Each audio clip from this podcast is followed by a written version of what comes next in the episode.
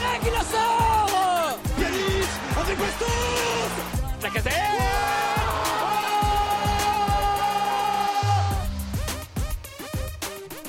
Salut à tous et bienvenue dans ce nouveau podcast du God Olympique qui est aujourd'hui un podcast hors série. Et oui, ça fait des mois et des mois et Kylian en sera témoin qu'on vous promet ce hors série. Et on n'a pas pu sortir pour cause de, pour cause de plein de causes. Pour les mêmes raisons que John Textor n'a pas racheté l'Olympique lyonnais. Personne ne sait vraiment pourquoi. Et pourtant, on repousse, on repousse, on repousse. Mais ça y est, cette semaine, on est là, promis. Et vous allez avoir votre hors série sur la victoire de l'OL face à Rome. 4 buts à 2 en Europa League le 9 mars 2017 au Groupama Stadium. Bonsoir messieurs, je suis avec Kylian et Nathan. Comment allez-vous? Salut, salut. Bah écoute, euh, comme on disait en off, ça fait du bien en fait de ne plus entendre euh, parler du club euh, durant cette trêve du mondial. Ça fait du bien en fait. On pense à d'autres choses, on regarde des équipes des nations qu'on n'a pas l'habitude de voir. Et ça nous sort un peu du marasme lyonnais qu'on a connu depuis la rentrée. Donc euh, ça fait du bien de ne plus parler du Lyon actuel pour être très très honnête. Mais là, euh, on va s'y même si c'est pas le Lyon actuel, mais c'est le Lyon d'il y a 5-6 ans euh, sur un match dont on va parler aujourd'hui. Mais, mais ça va, ça va, ça va. Et ben moi tout pareil, ça va très bien. Effectivement très heureux de ce break improvisé par rapport à, à notre club. Il y, y a quand même un truc, c'est que même la Coupe du Monde parfois nous ramène au lyonisme et ça c'est assez désagréable. C'est-à-dire que hier là j'en parlais à, à Romain, je, je, me suis maté un peu en, en filigrane de la journée de travail euh, des matchs de Coupe du Monde et notamment euh, je me suis tapé le Cameroun. Très très belle euh, équipe, très beau match. Une tâche vraiment vraiment dans cette équipe. Toko Ekambi qui, qui, qui vendange, qui joue à, à contre-temps. Et pareil, alors là, je serais moins, euh, sévère, mais on, a quand même Tagliafico qui a perdu sa place aussi avec l'Albi Céleste. Donc même nos Lyonnais à l'international, ils rayonnent pas beaucoup. C'est un peu ça le message. Un peu compliqué, ouais, mais bon. Euh... Écoute, on va essayer, on va essayer de passer au-dessus parce que c'est vrai que moi j'ai pas pu voir le match du Cameroun, mais même les Camerounais disent que Toko Ekambi, euh, il serait temps qu'il aille cirer le banc. Euh, certains le défendent. Et, et pourtant, il les a qualifiés. Hein. Pourtant, il les a qualifiés. C'est vrai, c'est vrai que c'est ça qui est fou. Et pourtant, certains le défendent en disant que, euh, on va dire, euh, il a beaucoup ciré le banc à Lyon, qu'il a pas de temps de jeu et tout. Mais moi, je vais vous dire, venez regarder les matchs de l'OL. Vous allez vite savoir pourquoi il cire le banc.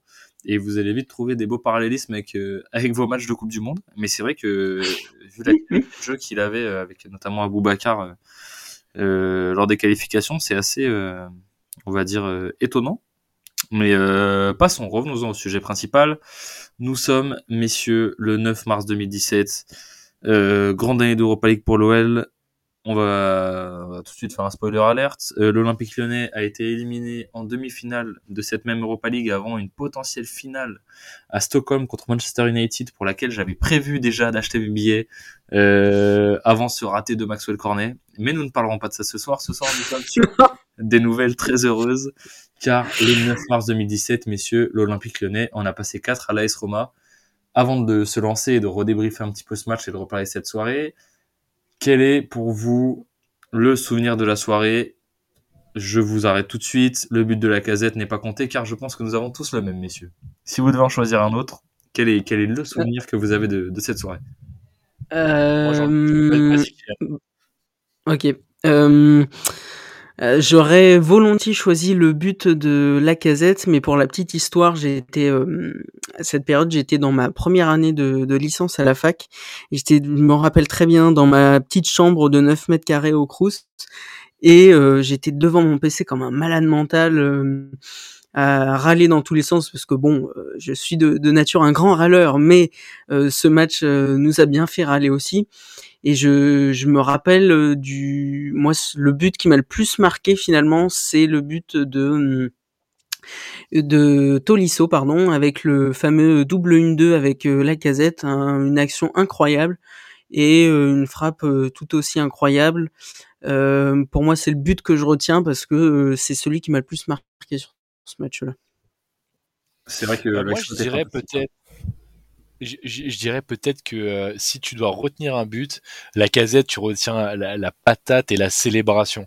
Mais si tu dois retenir un, un but et, et, un exploit individuel, parce qu'en fait c'est un peu une somme de petits exploits individuels de, de différents joueurs offensifs de l'Olympique lyonnais, je dirais Fekir parce que c'est aussi l'avènement de, de son retour, je crois, parce que euh, il était sur une pente descendante ou médiocre euh, suite à sa, à sa blessure euh, des croisés. Et j'ai l'impression que c'est ce but-là qui réhabilite Nabil Fekir à l'Olympique lyonnais, où tu te dis, putain, en fait, non, il n'a pas tout perdu, le type, il a encore quelque chose, et il te sort un enchaînement sur petit espace au milieu de, de deux trois défenseurs pour tromper Allison, c'est juste exceptionnel. Mais si je devais retenir euh, un temps fort euh, de, de, de, la rencontre, moi je parlerais de la, de la glissade de, de Diakabi en fait, euh, juste pour illustrer un truc qui est propre aux Lyonnais, c'est que j'étais devant ma télé et j'ai mais j'ai pesté, j'ai râlé, mais mais, mais, mais, mais comme une ordure. J'étais là et voilà, ce club toujours pareil, on peut jamais accéder au bonheur. Ils nous enlèvent toujours tout, même quand on démarre bien. Donc j'ai pesté dans tous les sens et pour finalement avoir un, un super scénario à la fin. Mais je me souviens que j'étais comme un dingue devant ma télé quand il a glissé. Moi, je te, je te, rejoins un peu sur le but de sur le but de Fekir pour être euh, totalement euh, transparent. Euh, je me souvenais des trois des trois buts autres que celui de Fekir. Je ne me souvenais plus qui avait marqué le troisième but euh, et encore moins de quelle manière, alors que j'étais dans le virage juste derrière la cage. Donc c'est quand même euh, c'est quand même vraiment preuve de, de faiblesse de ma mémoire. Mais pour l'avoir revu en ayant revu le match pour pour parler de tout ça, ouais, le but était absolument absolument fantastique. Hein. C'est il, a un peu de réussite, mais il sort d'un espace absolument fantastique et, il refait passer l'OL devant. Ça fait chavirer tout le stade et, je pense que c'est là que la décision, euh, la décision finale se fait. Euh, T'étais en virage nord? euh, Ouais, j'étais en virage nord, ouais. Et ça, je t'ai régalé.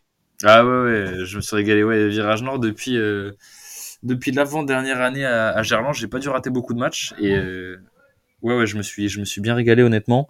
Et euh, ouais, j'ai le souvenir d'une soirée, d'une soirée de fête fantastique et, et ce but avait été, euh, avait été assez, assez extraordinaire.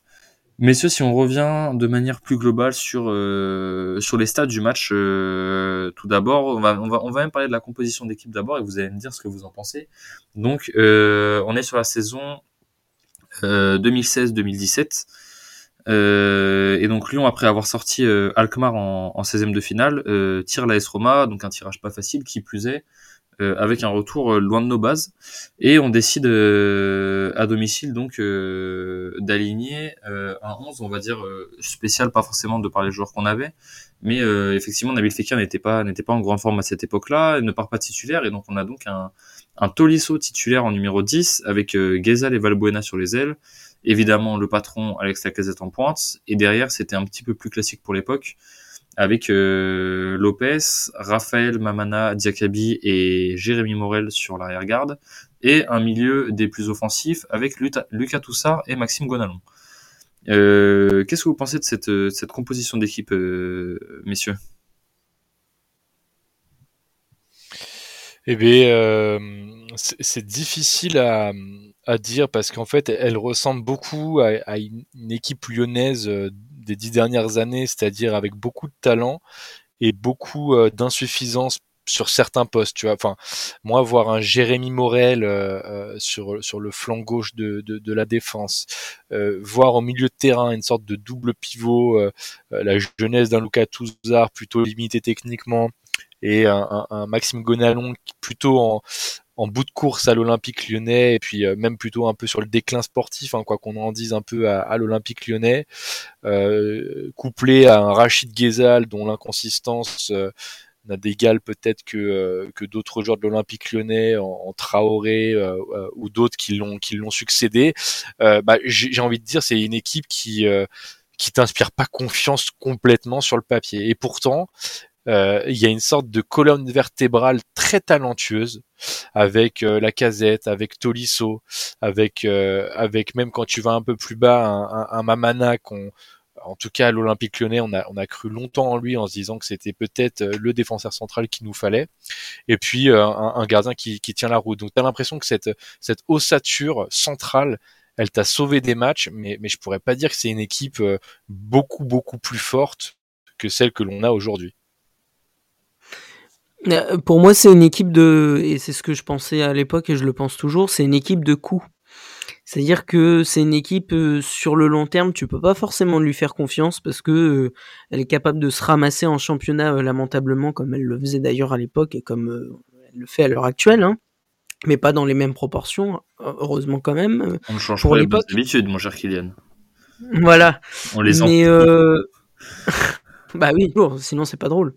Euh... Non, non, mais bon, une équipe de coups, c'est-à-dire une équipe sur une compétition, sur un match ou deux, trois matchs de suite, elle peut euh, se trouver un semblant d'élan, euh, se trouver une euh, un certain collectif, un certain jeu, euh, se trouver un esprit.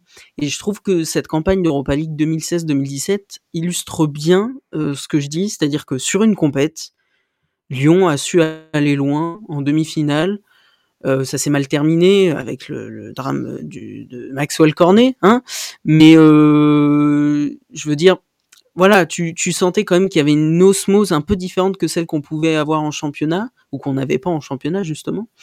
Donc euh, tu, oui, voilà, sur une compète, tu sentais que Lyon pouvait, pouvait y avoir l'étincelle, pouvait y avoir quelque chose. Et cette compo, c'est c'est l'idée qu'elle me renvoie en tous les cas. T'es un peu sur la quintessence du, du, euh, modèle Genesio, je trouve, sur, euh, sur ce match et, et même sur, euh, sur certains autres, notamment le match retour contre l'Ajax, où quelque part, et, le championnat de cette saison-là l'atteste, parce que t'es pas non plus resplendissant en championnat, c'est que tu as un groupe qui dépend de fortes individualités, et ce qu'a su faire Genesio à l'inverse de ses successeurs, c'est de transcender certaines individualités. Et moi, je trouve que ces matchs-là, c'est ce que tu dis, Kylian, c'est une équipe de coups, mais c'est pas une équipe de coups, c'est des joueurs de coups, c'est des joueurs qui le jour J euh, savent se transcender, savent crever l'écran, euh, savent se montrer et démontrer l'étendue de leur talent. Mais globalement, euh, moi, je pourrais pas dire que sur les deux matchs, euh, que ce soit contre la Roma, que ce soit contre Besiktas, que ce soit contre contre l'Ajax, qu'on ait à un moment donné véritablement été euh, sur sur 180 minutes au-dessus de l'adversaire. Euh, on a plutôt été euh, euh, dans un, un rapport de force équilibré avec euh, des moments forts, des moments euh, plutôt à subir, mais tu as des individualités parce que c'est des individualités qui à ce moment-là étaient euh, au top niveau. On atteste la participation à la Coupe du Monde euh, l'année qui suit avec euh, avec plusieurs Lyonnais. Euh, c'est des joueurs qui qui étaient en capacité de faire basculer un match. Et ça aussi peut-être c'est ce qui nous manque désormais, c'est qu'on a ni collectif ni joueur qui peut euh, euh, endosser la responsabilité euh, des insuffisances collectives et faire gagner des rencontres. Ouais, moi je, vous rejoins, je vous rejoins tous les deux dans le sens où euh, ouais, c'est une équipe qui sur le papier avait de quoi vendre du rêve, notamment euh, notamment offensivement quand on sait qu'en plus on se permettait d'avoir un Maxwell Cornet sur le banc euh, et un Nabil Fekir aussi. À l'époque, Maxwell Cornet était était encore pas mauvais, même s'il nous a fait une une cornée, on peut le dire, en demi-finale retour contre l'Ajax. Bien que on lui est tous tombé dessus parce qu'il a pas marqué ce but, mais la défaite elle vient pas de là. hein. Euh, si on revient sur le match de de l'AS Roma, euh, c'est une équipe qui euh, bah, le, match on atteste, qui, produit du jeu, mais dans les deux sens. C'est-à-dire que c'est une équipe qui a envie de marquer des buts, et c'est une équipe qui indirectement a pas peur d'en prendre, mais pas dans le bon sens. C'est-à-dire qu'ils ont pas peur d'en prendre parce qu'ils ont, savent qu'ils défendent bien, et ils ont pas peur d'en prendre parce qu'ils se disent si on en prend trois, bah c'est pas grave, on essaiera d'en marquer quatre. Et, du coup, c'est vrai que c'est toujours un peu à risque. Et bah, puis on l'a vu avec euh, cette ouverture du score un petit peu, euh, euh, enfin on va dire, on va dire très très tôt dans le match, à la huitième minute par Diakabi. Derrière, à la 35e minute, on est mené 2-1. Euh, t'es à 10 minutes de la mi-temps, t'es chez toi, t'as ouvert le score, et pourtant t'es, t'es mené 2-1. Euh, parce que cette équipe avait tendance à un petit peu trop pousser. Et si on regarde les stats du match, sur, sur l'ensemble du match, on est quand même à 39 tirs pour les deux équipes, 23 pour l'OL, 16 pour Rome. Euh, et si je dis pas de bêtises, la plupart de ces tirs sont quand même des tirs relativement dangereux, euh, toute proportion gardée évidemment, c'est pas que des frappes euh, au point de penalty, mais euh, mais on avait un potentiel de but sur ce match qui était bien plus élevé que le que le K2 de par euh, moi je trouve principalement l'ouverture que l'OL a donné sur ce match plus que la Roma parce que la Roma c'est un petit peu adapté à Lyon.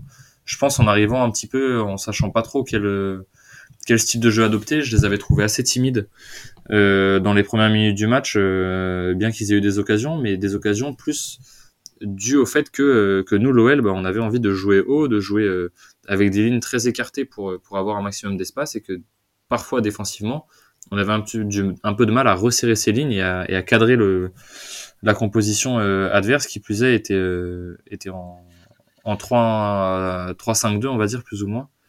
Euh, système qui n'est pas forcément euh, qui n'était pas forcément, en tout cas à l'époque, très utilisé et donc pas forcément toujours facilement cadrable.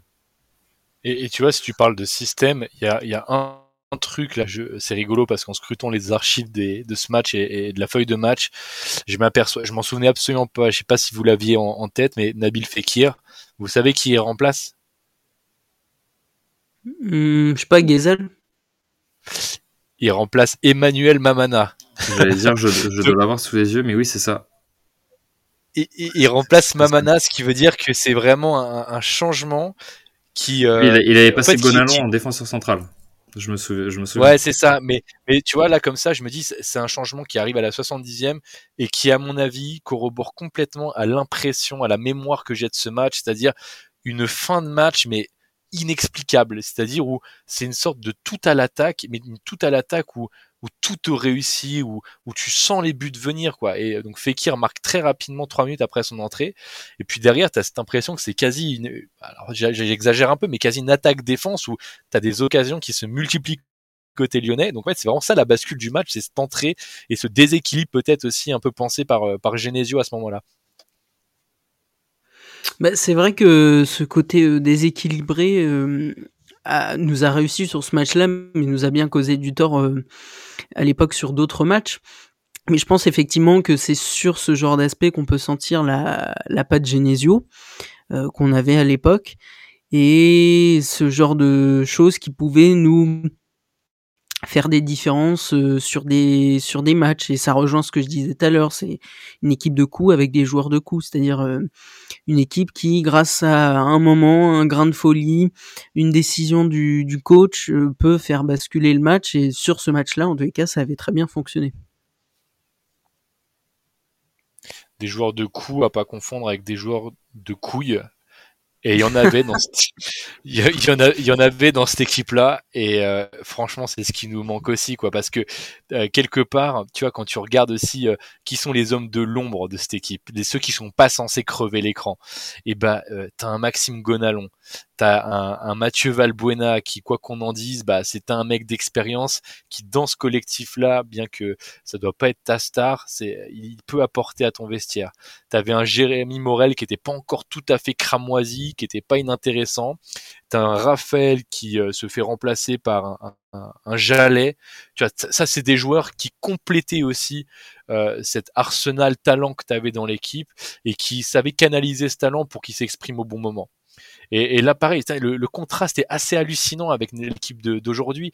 C'est que maintenant, as des, tu manques euh, de, de, ces piliers euh, euh, en termes de talent et de référence au haut niveau, mais légitime parce que on en a, hein, vous me direz, sur le terrain. Mais maintenant, tu as un Tolisso qui fait figure de mec expérimenté, qui est, qui est un peu cramoisi, euh, en tout cas qui est très blessé, donc difficile de, d'être légitime. T'as un Boateng qui, qui est pas tout à fait accepté dans le vestiaire. Tu vois, il manque cette, euh, cette symbiose, cette alchimie entre expérience et jeunesse. Et sur ce match-là, putain, ça, ça l'incarne super bien, je trouve. C'est vrai que c'est, je suis assez d'accord avec ton expression euh, joueur de coups et joueur de couilles c'est vrai qu'on avait des mecs qui euh, on avait des mecs qui, qui avaient euh, qui avaient cette capacité sur les sur les gros matchs mais qui l'avaient pas à côté. Donc c'est pour ça que des fois tu te demandes un peu si s'ils voyaient pas l'OL un peu comme une vitrine malgré le fait que qu'une bonne partie d'entre eux étaient étaient formés au club.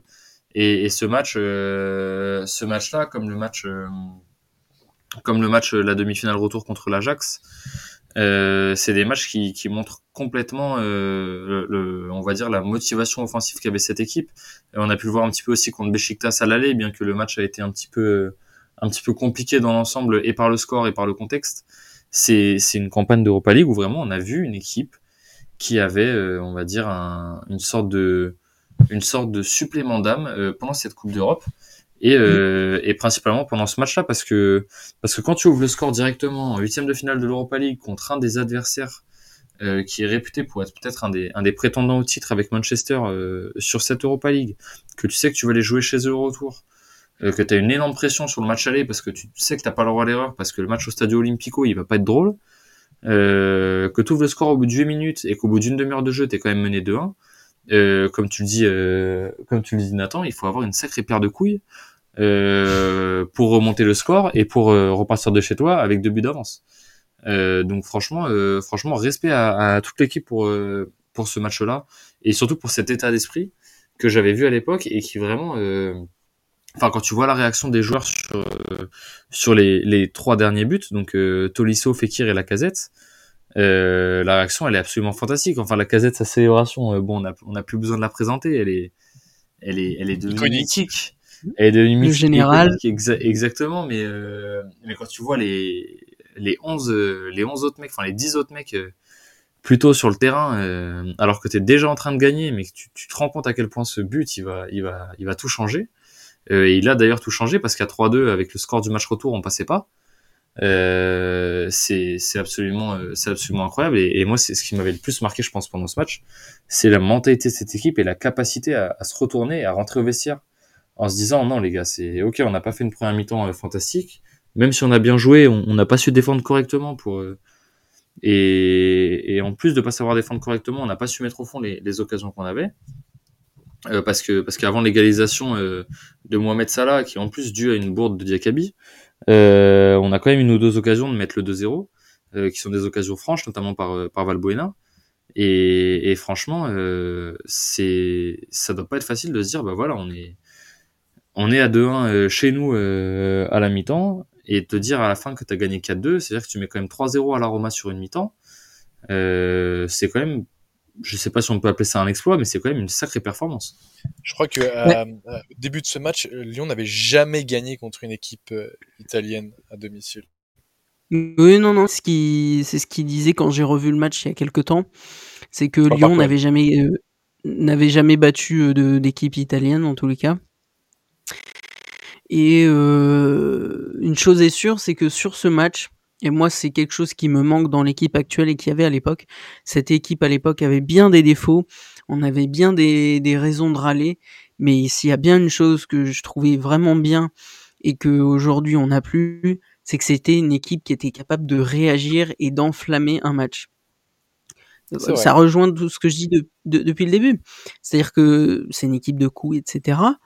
C'est-à-dire que c'est une équipe, elle est menée, euh, et bah tant pis, enfin pas tant pis, mais non justement, euh, si elle est menée, et bah euh, elle va prendre son courage à deux mains et elle va euh, réunir les conditions, les ingrédients pour tenter de revenir dans le match. Ça n'a pas toujours fonctionné, mais au moins tu sentais qu'elle réussissait à mettre un élan, mettre un esprit et à emballer un peu le match, à le rendre un peu dingue, à, euh, à effectivement mettre mettre euh, tout sur l'attaque comme tu disais tout à l'heure Nathan euh, sur ce match-là. Donc euh, tu sens que c'est un esprit revanchard un peu rebelle que qui manque aujourd'hui à Lyon et qui moi à l'époque en tous les cas même si c'était très imparfait me faisait en tous les cas euh, vibrer je, je trouve. Mais, mais tu vois, quand tu parles d'esprit, moi, je trouve ça fait totalement écho avec ce que je pense. C'est-à-dire que, mais c'est rigolo parce que tout le monde a un peu la même représentation de ce match. C'est que euh, l'esprit de cette, équipe, tu on parle souvent de match charnière. Pour moi, on est en plein là-dedans. C'est-à-dire qu'une fois que ce match il se déroule et que tu as ce but en plus euh, qui scelle le destin de la rencontre avec enfin, un but légendaire de, de la casette dans le temps additionnel, tu te dis mais il peut rien nous arriver au retour. Et franchement, moi au retour j'étais serein, je me disais ouais on va peut-être serrer des fesses, mais mais c'est pas possible que ça tourne contre nous. Le, le match il est trop iconique pour qu'il se passe euh, pas une belle histoire derrière. Et moi je trouve que c'est ce match qui fait démarrer en fait l'épopée euh, de l'Europa League. Moi, j'ai aucun souvenir des matchs de poule. Je serais incapable de vous dire qui composait notre poule et qu'est-ce qui s'est passé dans la poule. Par contre, je peux vous citer la, dramaturgie de tout ce qu'il y a derrière. Et c'est une campagne qui est hallucinante. Tu pars à Besiktas, euh, enfin, tu accueilles Besiktas, euh, t'as as ton, ton stade qui est en train de s'écrouler avec Olas qui fait une mi-temps en virage. Je pense qu'on se rend compte du truc, c'est juste hallucinant. Euh, derrière, tu vas chercher euh, euh, une qualif au tir au but à Besiktas dans une ambiance de dingo. Tu prends une déconvenue, une, dé, une dérouillée à, à, Amsterdam pour ensuite euh, tenter une quasi remontada au retour. En fait, mais euh, cette campagne européenne, pour moi, c'est peut-être la plus belle émotion que j'ai eue en tant que supporter depuis très longtemps, depuis que je suis petit.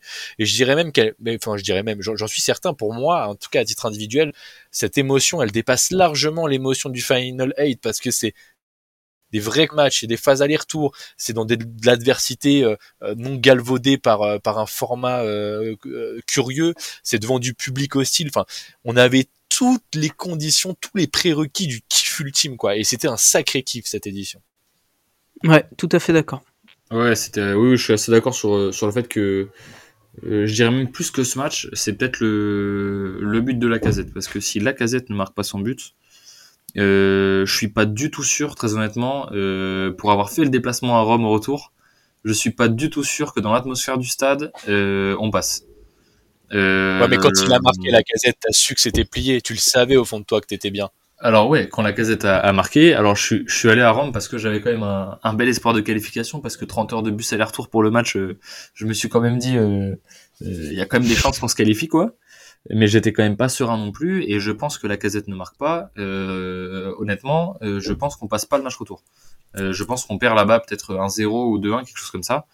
Euh, et on se fait sortir euh, là on s'en est bien sorti on a eu chaud si je dis pas de bêtises au match retour il y a, y, a, un ballon qui finit sur la barre dans le temps additionnel ou quelque chose comme ça voilà 85e quoi on, on s'en sort de pas loin, bien que notre cher ami Maxwell Cornet ait raté un 1 contre 1, malgré le fait qu'il avait un demi-terrain entier euh, pour lui face au gardien et qu'il a trouvé le moyen de lui tirer dessus. Euh, toute Alison Baker qu'il est, hein, euh, il y avait quand même mieux à faire. Et, et ouais, donc franchement, euh, je, je, pense que le but de la casette change tout. Et je pense que c'est ce but de la casette qui lance vraiment la campagne euh, d'Europa League. Euh, que derrière la, la, dramaturgie du match aller face à face à Besiktas, euh, un match retour euh, absolument dans une ambiance euh, absolument je sais pas si le mot c'est fantastique parce que pour nos Lyonnais ça a pas dû être si facile que ça mais j'ai trouvé qu'il y avait eu aucun débordement que les supporters avaient eu aucun comportement dangereux ou du moins de ce qu'on en a vu à la télé alors que j'avais très peur du déroulement du match là-bas euh, du fait du déroulement du match aller hein, évidemment parce que il y a pas forcément euh, des assassinats et des bombes dans tous les stades turcs tous les week-ends et heureusement d'ailleurs. Euh, ils sont réputés pour être un peu virulents, mais c'est pas pour ça qu'il y a des attentats de supporters à joueurs dès qu'il y a une équipe qui vient qui vient jouer chez eux, même même lors des derbies, euh, derby d'Istanbul hein, notamment, comme on parle de Besiktas. J'avais un peu peur de ce match retour et, et ouais, je pense qu'il y avait il y avait quelque chose en plus, même si on passe au penalty, c'est miraculeux parce que je sais pas si vous vous souvenez, mais mais leur numéro 10 Taliska qui rate qui rate l'immanquable la cage ouverte Oui. de 1 Ouais. à 2-1 il, il, il, vraiment il rate un, c'est, c'est plus qu'un manquable c'est c'est, c'est pratiquement une Sterling et, et, et ouais et donc voilà on a ce petit truc en plus euh, qui, que, que, que, l'équipe a eu ces petites ces petites barakas on va dire mais qui vient aussi de l'état d'esprit et, euh, et je pense que ce match et euh, en plus du score et du but de la casette qui rend cette soirée absolument fantastique et le match qui a amené à à cette, à cette grande campagne européenne, bien que, bien que gâchée, je pense, par, euh, et, et, par le, et quelque le match part, contre l'Ajax. Est-ce que c'est pas non plus euh, cette campagne qui, euh, dans cette logique de l'Olympique lyonnais de, de valoriser, euh, de mettre au premier rang les infrastructures, l'outil qui amène la performance, est-ce que c'est pas cette campagne européenne qui a habilité complètement le parc OL et, euh, et le, le, supporterisme dans cette enceinte? Moi, j'ai l'impression que l'ambiance du Parc OL, c'est cette édition de l'Europa League aussi qui l'a défini. C'est-à-dire que moi, je me rappelle d'un match, mais bah, tu es obligé d'être retourné quand tu vois le scénario contre la Roma. J'ai l'impression que tu as une sorte d'union sacrée. C'est un peu ce que tu dis, Romain, euh, euh, contre Besiktas. Il y a des débordements, c'est n'importe quoi. Tu as Olas qui va en tribune et, et en fait, c'est grandiose et, et, ça tourne en ton avantage parce que tu, tu, tu, tu pousses ton équipe et tu mets une pression aussi à l'adversaire qui emmène peut-être aussi la bourde du gardien.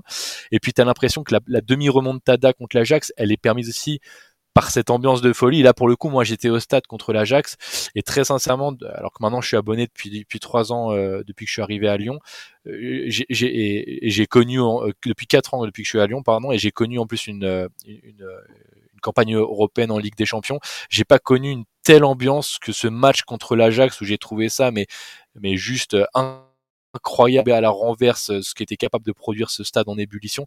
Et moi, j'ai l'impression qu'il y a un avant-après cette campagne, même au sein des tribunes. Toi qui étais, je sais pas, Romain, tu étais d'accord avec ça ou pas? Alors ouais, moi je, suis alors je suis partiellement d'accord parce que effectivement, euh, elle fait partie des top ambiances que j'ai vues euh, au stade. Je mettrais un cran au-dessus encore et c'est fou de dire ça, même si c'était un gros match. Hein. Euh, la victoire 6-1 contre Monaco à domicile. Euh, oui. Pour la qualification avec des champions, honnêtement, c'est la plus grosse ambiance que j'ai vue de, depuis l'ouverture du Parc OL. Euh, il y, a, y, a, une grecque qui est partie dans le stade, elle est, elle a fait la moitié du stade. Je, je sais pas si on se rend compte que c'est déjà difficile sur des gros matchs face au PSG, face à Marseille, de faire lever Euh, les supporters qui sont ne serait-ce que dans les quarts de virage, Ouais. c'est déjà une galère de les faire lever. On a fait partir une grecque, c'est-à-dire pour ceux qui connaissent pas, c'est c'est un champ qui est dos au terrain. Euh, sur, sur une moitié de stade alors que les mecs euh, ils veulent tellement pas rater une seconde de ce qui se passe parce qu'ils ont payé leur billet qu'ils osent à peine se lever pour applaudir euh, une minute sur 90 euh, c'était c'était une ambiance absolument folle. Le stade entier chantait. C'était euh, c'était fantastique. Et après ce match je pense que si, si je devais faire un top 3 je mettrais sûrement le match contre l'Ajax. Effectivement. Et peut-être la victoire la victoire 2-1 face au PSG je ne sais plus quelle année. Alors c'est pas la victoire où où Memphis marque à la dernière seconde, c'est la victoire où, euh, où on mène de Darder. 0 et que Lucas, euh, exactement, le, le but de Darder, et euh, je sais plus quelle saison c'est, et, et Lucas Moura, si j'ai pas de bêtises, euh, réduit le score en début de deuxième mi-temps. Et là, on se dit que C'est 2015-2016. c'est ok, très bien. On se dit que ça va être ça va être compliqué et, euh, et en fait euh, en fait tout le stade euh, tout le stade se met à, pousser derrière l'équipe sur sur pratiquement 45 minutes. Enfin quand je dis tout le stade, tout est relatif, mais mais les deux virages avec plus de personnes que d'habitude et les quarts de virage et les latéraux euh, dès que dès que les virages demandent de reprendre un champ, les latéraux reprennent et, un stade qui pousse une équipe comme ça sur 45 minutes. Euh, plus le fait qu'en en première mi-temps on gagnait 2-0 avec un but assez rapide de Maxwell Cornet, donc on a mené sur une bonne partie du match. Euh, ouais, je dirais que sur mon top 3 ambiance depuis l'arrivée au Parc c'est ces trois matchs-là. Et euh, ouais, l'Ajax c'était absolument fantastique. Je le mettrais un petit peu en retrait l'Ajax dans le sens où ça a été énorme au début. Euh, quand Dolberg a marqué, il y a eu quand même un sacré coup de mou euh, jusqu'au jusqu'à la mi-temps et, et la casette qui met ses deux buts en, en moins de deux deux minutes minutes. euh, dans le temps additionnel. Euh, je dirais que euh, pour pour cette petite demi-heure de flottement euh, ou quart d'heure, je sais plus exactement les minutes des buts, euh, on a eu euh, on a eu un peu moins d'ambiance et c'était un peu plus calme et ça se calmait aussi. Et au mais, tu vois, même, même euh, passaient. si, tu dé- si tu décris ce qui se passe à la fin du match, moi je me rappelle de cette action de Cornet, bah, on dérive parce que du coup c'est un hors-série Europa. League en fait, plus que, plus que Roma, mais, ça. mais en même temps tu es obligé de parler de cette édition si tu parles de ce match contre la Roma, et je me rappelle de cette action de Maxwell Cornet, quand il rate le cadre, il y a, y a aussi ce, la, la stupeur du stade qui te happe, c'est il y a un silence mais mais mais assourdissant en fait qui qui suit ce raté. Ah ouais. Quand la balle arrive dans les pieds, tout le monde sait qu'il va marquer. Tout le monde sait qu'il déjà qu'il- tout le monde se crispe tout le monde sait prolongation musculairement. quand la balle arrive. euh, c'est un de mes derniers matchs en, en virage. D'ailleurs, j'étais au, au virage nord, mais tout le monde s'attrape et tu sens qu'il y, a- il y a cette crispation. Tu te dis c'est maintenant. Si c'est pas maintenant, c'est c'est- ça passera pas. Et il rate le truc. Et là, tu sens que ah, c'est la déconvenue pour tout le monde. J'en quelque j'en ai part, mal au ventre rien qu'à Mais, tu vois, parler, j'aimerais tellement la revivre. J'aimerais tellement la revivre parce que c'est une belle émotion malgré tout. Elle, elle fait mal. Hein. C'est Mais- une belle émotion, mais ouais, comme tu dis, rien qu'à en reparler, je te dis vraiment, j'ai j'ai mal au ventre au sens euh, lit- littéral du terme. Mais si t'as mal, c'est qu'il s'est passé quelque chose, tu vois. Et, quelque part, c'est un bonheur d'avoir mal de cette manière, je trouve. Il y, a, il y a eu un truc fantastique euh, de, de Mais- déconvenu et de, de tristesse, mais qui était exceptionnel. Pour, pour finir sur la parenthèse euh, avec l'Ajax, euh, c'est vrai que, enfin, moi n'étant jamais allé au stade euh, à Lyon, euh, j'ai pas pu vivre comme vous vraiment euh, depuis les stades, depuis les gradins, pardon. Mais même moi depuis la télé, je, je me souviens que, enfin, l'ambiance comme celle bah, dans le contre la Roma, dans- avec ce qui nous intéresse là dans le podcast, mais je me souviens aussi que contre l'Ajax, j'avais été marqué par l'ambiance. Enfin, je me souviens à l'aller, on, s'était fait, on avait pris une branlée 4-1. Et euh, moi je me disais bah c'est foutu quoi, c'est mort, ça ça va pas le faire. Puis plus le match approchait, plus je voyais sur les réseaux sociaux, ouais on va mettre le feu, euh, euh, c'est encore possible, on faut jouer la remontada à fond. T'avais hashtag, des hashtags remontada dans tous les sens. Et là je me suis dit, ah ouais putain il y a, y, a, y, a, y a un truc, il y a un esprit quand même. Et je- bah, j'ai regardé le match comme tous les, les autres matchs, hein, mais et dès le début, je dis putain, il y a une ambiance de malade. Si c'est aujourd'hui qu'il faut faire le truc énorme, la remontada, c'est aujourd'hui euh, et pas un autre jour. Euh, les ingrédients du côté supporter étaient vraiment réunis et je me sens que derrière mon ordi, je trouvais l'ambiance déjà dingue. Donc vous, depuis le stade, ça devait être encore mieux. Et c'est vrai que ouais, c'était fou et et je sur ce raté de Cornet, enfin moi je encore aujourd'hui, je, je peux pas m'en remettre. C'est pas, c'est pas, c'est pas entendable en tant que supporter lyonnais euh, d'accepter ça. Et, et ouais, c'était une campagne européenne globalement folle. Vous voulez que je vous fasse une confidence folle là sur, euh, sur ce match-là? J'ai, euh, j'étais venu avec un copain à moi de, de Paris et on était allé du coup, je l'avais emmené au virage nord. Il, il pas spécialement fan de foot, euh, mais il aime bien Lyon parce que voilà, j'étais dans mon délire de lyonisme, donc il me suivait là-dedans, donc très cool. On va à ce match-là, on avait pris un bus pour venir le matin même on fait le match et il y avait un bus qui partait de Pardieu, euh, je pense à, minuit, et c'était le dernier bus qui partait, euh, c'était un, un, flexibus ou un, ou un Webus, je sais plus, et on devait rentrer à Paris du coup la nuit parce que le lendemain j'avais un partiel et il fallait pas que je le rate. Et je me rappelle qu'à à, la fin du match, j'étais un peu le cul entre deux chaises. Je me disais, mais putain, ça va en prolongation, je suis niqué et demain j'ai une absence, je vais au rattrapage. Et puis euh, d'un autre côté, je me dis, mais putain, mais c'est pas grave, euh, ça veut dire qu'on se qualifie en finale. J'en ai rien à faire. Mais du coup, j'étais vraiment devenu schizophrène à la fin en me disant mais est-ce que Lyon doit arracher la qualif et la prolongation? Ou est-ce qu'il faut qu'on soit éliminé? Et je rentre tranquillement à Paris Bon, vous savez quel choix j'ai fait, malheureusement ça n'a pas suivi. Mais je me rappelle que c'était très drôle la, la, manière dont j'étais crispé en tribune à cause de ça également.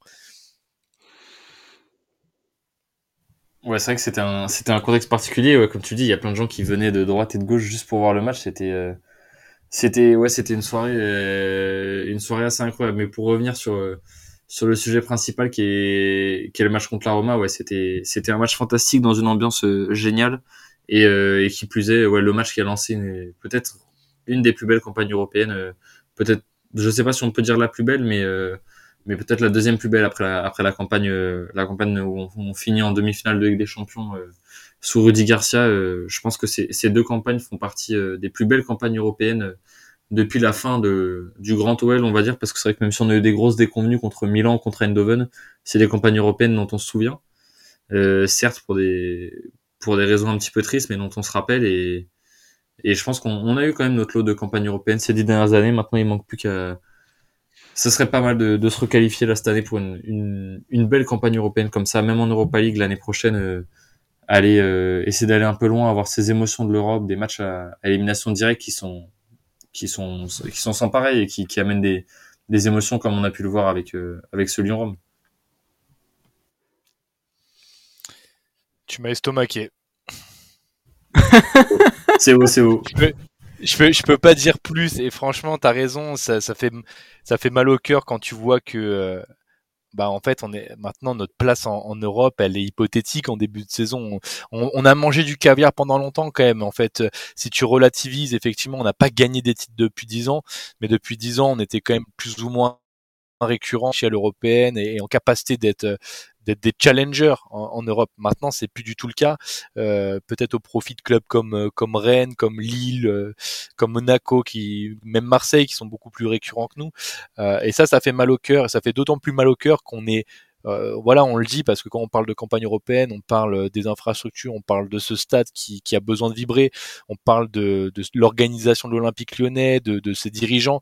On est censé être en Europe parce que parce que c'est là où on doit être et ne pas y être, c'est une anomalie et elle fait mal au cœur, elle fait bizarre et ce qui fait encore plus mal au cœur, c'est que tu te dis que bah euh, Papiola, s'il lui reste encore 3 4 allez 5 ans peut-être s'il tire euh, et, et, ne plus lui accorder cette euh, ce standing qui est, est l'échelon européen, euh, moi je serais joueur de football de l'Olympique Lyonnais, je me sentirais mal parce que c'est une grosse tache noire, une tache noire qu'il n'aura pas vécu euh, longtemps et souvent. euh, notre président, et, ça, ça fait mal au cœur. Non, mais c'est ça, et pour rejoindre un peu ce que tu disais au début, Nathan, euh, c'est vrai qu'on a été habitué à, même si on n'avait plus de titre, on était habitué à des, des, matchs marquants, euh, des ambiances folles, des, des, des, des, Coupes d'Europe à jouer. Et c'est une chose qu'aujourd'hui on n'a plus. À l'époque, on, notamment à l'époque de ce match-là, on râlait pas mal parce que l'équipe était imparfaite, il y avait des, des, des choses qui étaient justifiées, hein, il y avait des choses à reprocher.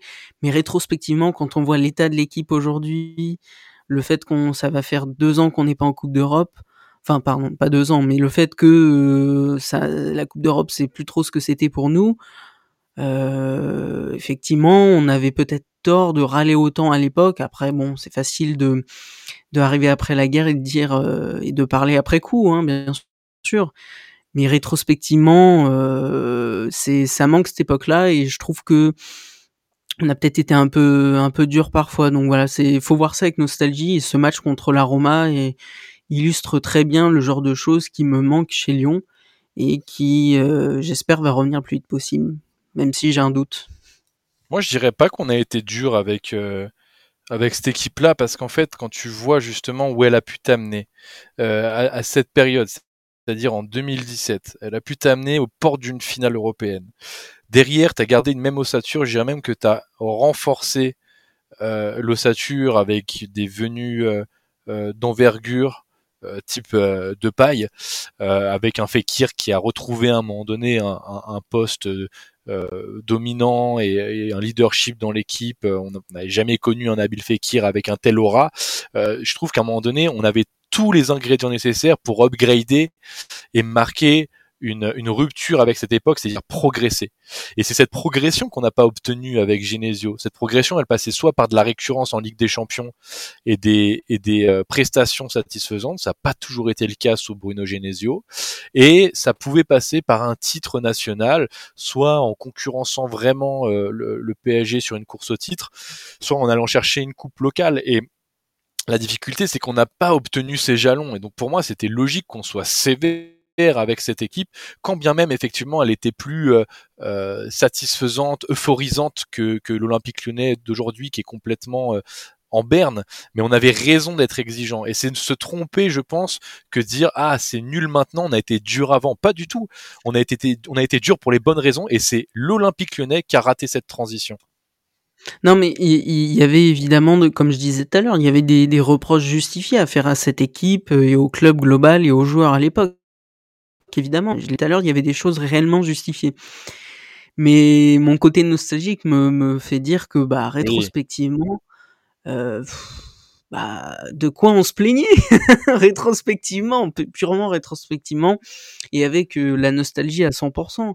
C'est que bah aujourd'hui, euh, c'est catastrophique ce qu'on a aujourd'hui, et, et, je trouve que ce podcast, euh, même si ça nous permet de parler d'un match marquant qui date d'il y a 5-6 ans, bah, ça permet de remettre une nouvelle fois en lumière, ou plutôt euh, mettre en lumière, mais pour montrer que c'est sombre, euh, le niveau, le niveau actuel de Lyon. Donc, euh, ce, ce, podcast pour moi, il a, il a deux utilités. Ouais, une utilité pour nous mettre la larme à l'œil, une utilité euh, pédagogique pour nous supporters, savoir raison garder quand ça va un peu moins bien et que finalement c'est c'est pas tout à fait dégueu. C'est vrai, c'est une bonne leçon. Ouais. Et il faut apprendre de tout. Et ce qui serait bien, ça serait que notre petite équipe actuelle apprenne, apprenne de ça aussi. Bon, malheureusement, ils ont pas l'air d'apprendre quoi que ce soit de qui que ce soit. Mais bon, on va. Est-ce qu'ils regardent ces hein. matchs-là? Certains, certains joueurs du vestiaire l'ont vécu ce match-là. Mais ouais, mais justement, tu penses pas que les nouveaux, tu sais, à un moment donné, tu leur mets des cassettes. Euh, j'en ai rien à faire que tu viennes du Bayern, j'en ai rien à faire que toi, t'es en prêt de Chelsea ou que euh, t'as un passé justement à l'Ajax qui nous a éliminé. Regarde ce qu'elle produisait cette équipe. Regarde ce qu'elle était capable de faire. Regarde l'osmose avec le public. Et déjà, à ton avis, cette équipe quand elle a gagné, tu crois qu'elle a pas allé, euh, elle est pas allée saluer les supporters? Tu crois pas qu'elle est allée rendre des comptes quand ça allait moins bien? Tu vois, responsabilisons aussi notre équipe, responsabilisons nos jeunes, les Ryan Cherky, les Loukeba en leur montrant ces images-là. Faut que ce soit greffé, que ce soit des images qui, qui reviennent dans, dans leurs rêves, quoi. C'est, c'est, c'est, tu vois, c'est fort. Il n'est pas normalement donné que ceux qui rêvent de ces matchs-là, ce soit les, acteurs passifs du jeu, c'est-à-dire les supporters. C'est pas normal que nous on ait euh, euh, une, une, telle trace de l'histoire du club. Cette histoire du club, les garants de cette histoire, ça doit être ses salariés, ça doit être ses joueurs. Et moi, je suis sûr que les joueurs, hormis les acteurs, comme tu le dis Romain, les acteurs du jeu en 2017, donc des Lopez, des Tolisso, des Lacazette, mais il y en a aucun qui se rappelle de ce match. C'est ça qui est, terrible, j'en suis certain. Je, je serais pas aussi euh, aussi strict que toi là-dessus, mais mais oui, euh, est-ce qu'ils s'en rappellent? Oui, est-ce qu'ils l'utilisent? Ça, je ça, je suis moins sûr il regarde SofaScore, il regarde les, il regarde les stats des joueurs à cette époque-là. Ah, est-ce qu'ils avaient des bonnes stats? Ouais, euh, finalement, Tolisso, c'est pas dingo, il a mis 8 buts dans la saison. Mais regarde ce qu'il proposait, garçon. Regarde son rôle dans l'équipe, c'était une plaque tournante. Regarde son but. C'est euh, Dans ces 8 buts, il y a aussi du qualitatif que tu dois mesurer. Regarde la qualité de son but, regarde la qualité de l'entrée de Kir. Et là, tu dis à un Cherki, regarde l'entrée de, de, de, Fekir, il revenait de blessure, regarde ce qu'il est capable de produire. Donc toi, quand tu rentres 10 minutes, mais, mais concentre-toi, bon Dieu, regarde ce qu'il fait, c'est juste. Et ça, je suis sûr que non, ils l'ont pas en tête. Ouais, je suis, je pense pas non plus, oui. Je pense bah, pas euh, c'est sûr que ça, ce, ce truc précisément, ils l'ont pas vu, ce match-là. Enfin, euh, si, en tant que supporter, ils l'ont peut-être vu à l'époque euh, parce qu'ils étaient plus jeunes, mais ils l'ont pas vu comme on devrait leur montrer aujourd'hui, comme tu expliquais Nathan, leur montrer que une équipe même malmenée, une équipe même imparfaite, c'est être responsable, c'est être présente dans les grands rendez-vous. Et ça aussi, c'est ce qui manque aujourd'hui, c'est que dans les grands rendez-vous, Lyon ne, sait plus répondre. Et à cette époque-là, même c'était une équipe bourrée de défauts, c'était une équipe qui, dans les grands moments, dans les moments charnières, elle savait être là. Et c'est quelque chose, effectivement, qu'il faut montrer à nos joueurs actuels.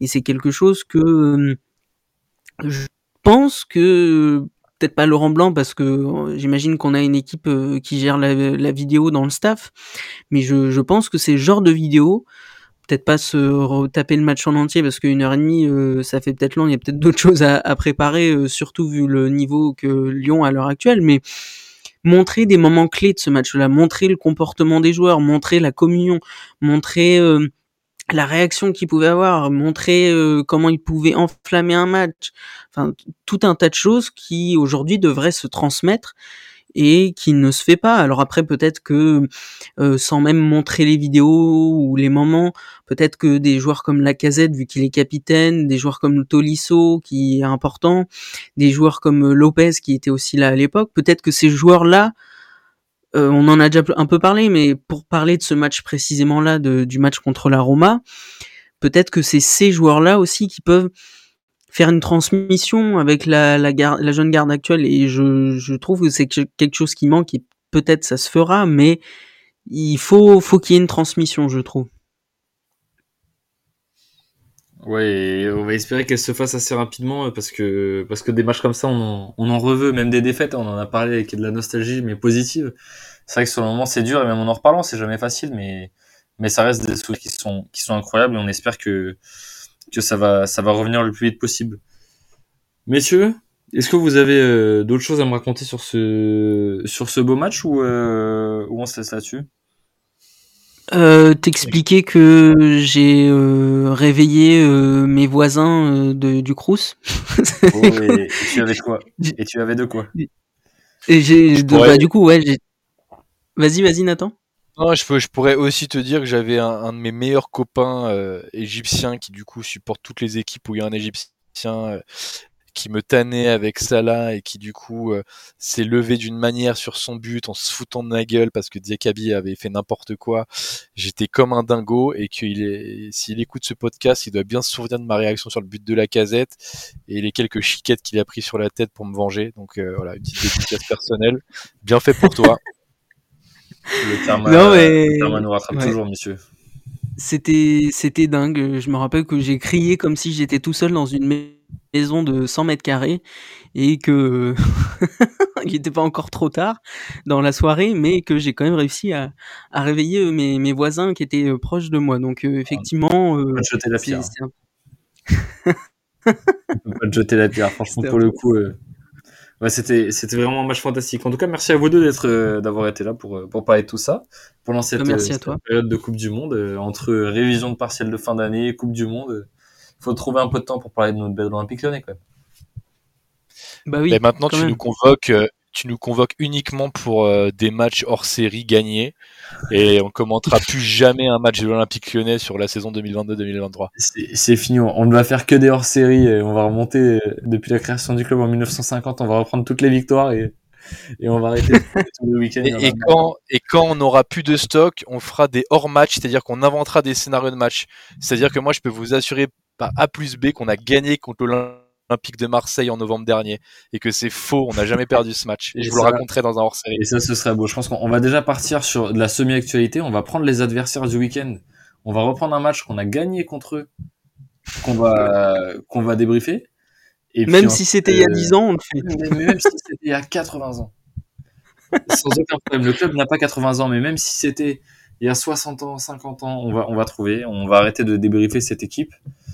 Euh, Il y a des super matchs amicaux. à, dé- à débriefer, des matchs amicaux, on a Ouais. rayonné. Moi, je pense qu'il faut qu'on parle Ouais. de ça. Même des Euh, matchs d'entraînement. La probabilité que je rate la moindre minute de ces, de ces matchs amicaux est, est relativement faible. On va pas se mentir en Ah période non, de mais des matchs amicaux, Euh, des matchs amicaux du passé. Oh oui, du passé, on peut commander Mais- des lions, des lions Bourg-en-Bresse de début juillet, et je peux vous dire qu'on va se régaler. Non, mais du coup, les mecs, la- À La Tola Vologe, il y a prochaine eu des confrontations, des confrontations équipe A, euh, senior B, voire Oh moins oui. de 19, exceptionnel. Oh oui, oui, oui, on va faire des OL mais féminin du coup, les- U17. les, les gars, la prochaine étape, c'est de débriefer euh, la dernière fois qu'on a gagné les Merits Cup. Si on Oh va oui, par là. Oui. Oh oui, On peut Et- débriefer Non, ça, hein. euh, ouais, c'est le, notre le- dernier le. Zebio Cup. Le Zebio Cup. Ben, oui, oui, très exactement le Zebio Cup. Il faut qu'on le prochain hors série, c'est ça en fait. Vendu. Vendu, vendu. Non, plus sérieusement, on vous, on vous refera un hors série sur un, sur un ancien match de l'OL, donc vous pourrez, euh, vous pourrez choisir dans les commentaires euh, de ce podcast euh, et on vous, on vous remettra un petit sondage euh, dans la semaine sûrement sur le, le match que vous voulez qu'on débriefe, le prochain match que vous voulez qu'on débriefe, en tout cas en- dans, dans ces hors série OL rétro un petit peu pendant la Coupe Même du Monde. et puis Même on- tu e-sport. on avait prévu, ouais, exactement. Exactement, même de l'e-sport. On prend tout. Et on avait prévu, honnêtement, de vous faire un, semi hors série sur la, sur la vente de l'OL. Euh, mais le club n'ayant pas euh, donné de nouvelles, et ben, euh, ils nous font gagner un petit peu de temps de travail. Et sachez que si jamais ça accélère, en fonction du timing, ça sortira bah, soit plus ou moins au moment où ça arrive, soit, soit courant janvier en fonction, de, en fonction du timing. Et puis si ça arrive pas, ce qui est probablement le cas, et ben vous n'en entendrez probablement pas parler non plus. Donc voilà, ça sera. voilà les prochains sujets de hors série pendant la Coupe du Monde euh, qu'on va vous proposer. Et puis euh, et puis sinon, bah, on se retrouvera comme d'habitude hein, avec des des bons petits euh, podcasts hebdomadaires, peut-être pas hebdomadaires pendant la période de Noël et, et du Nouvel An parce qu'il y a des matchs à partir du 28 décembre. Ce sera peut-être plus première semaine de janvier où on fera un débrief. Attends, Romain. Attends, attends, Romain, on a, on a un podcast preview à faire. C'est vrai, on a un On a un- podcast à faire. Bah oui. C'est vrai, c'est vrai. On avait annoncé un, un podcast preview de ce qu'on peut attendre de l'équipe suite à, à cette trêve internationale et preview un petit peu euh, mercato et importance du mercato hivernal. On, je l'avais oublié. Je peux mais faire on- un spoiler? On le fera. Je Euh, peux, pas de je peux faire un, un petit, un petit spoiler ou pas sur les previews? Régale-toi. Spoiler alert. Vas-y, ouais. Je pense, je pense euh, très sérieusement, là tout le monde va rigoler, mais je pense très sérieusement que vers février-mars 2023, il va y avoir un suicide collectif en quart de virage. Genre des gens vont prendre vraiment des couteaux et se planter pour arrêter le désastre, mais vraiment. Je, je pense malheureusement qu'on n'est pas sorti de la, de la merde non plus. Euh, maintenant, suicide collectif, j'espère pas, mais je pense qu'on sera pas loin du, du suicide de club, euh, tout du moins. Ouais. Malheureusement. Après, gardons, le positif, hein, on n'en est pas encore là. euh, Lolo White est dans Non, la- pour l'instant c'est l'anxiolytique. C'est ça, exactement. Oui, c'est de l'exomile là qu'on prend, Vous mais allez bon. voir- vous allez voir Lolo White, il va tout faire fermer vos Je suis, bouches. pas- je suis passé au Xanax moi pour euh, passer bien les fêtes. Ah oui, toi, t'es t'es en haut. L'Olympique Lyonnais ne gâchera pas mes fêtes de fin d'année. C'est hors de question. Ça n'arrivera pas. Bon, messieurs, merci à vous. On va se laisser là-dessus. Merci à toi. puis, euh, bon, il n'a- il n'a pas participé à ce, à ce grand match contre l'AS Roma, mais, mais il a participé à des, à des grandes joutes européennes de l'Olympique Lyonnais et, aux grandes heures de l'Olympique Lyonnais, même au niveau national. On va se laisser comme d'habitude avec un petit mot de notre, notre cher Johnny. Merci les gars, salut à tous et on se retrouve probablement la semaine prochaine pour le, le prochain hors série. C'est moi qui dis merci à vous tous parce que c'était magnifique.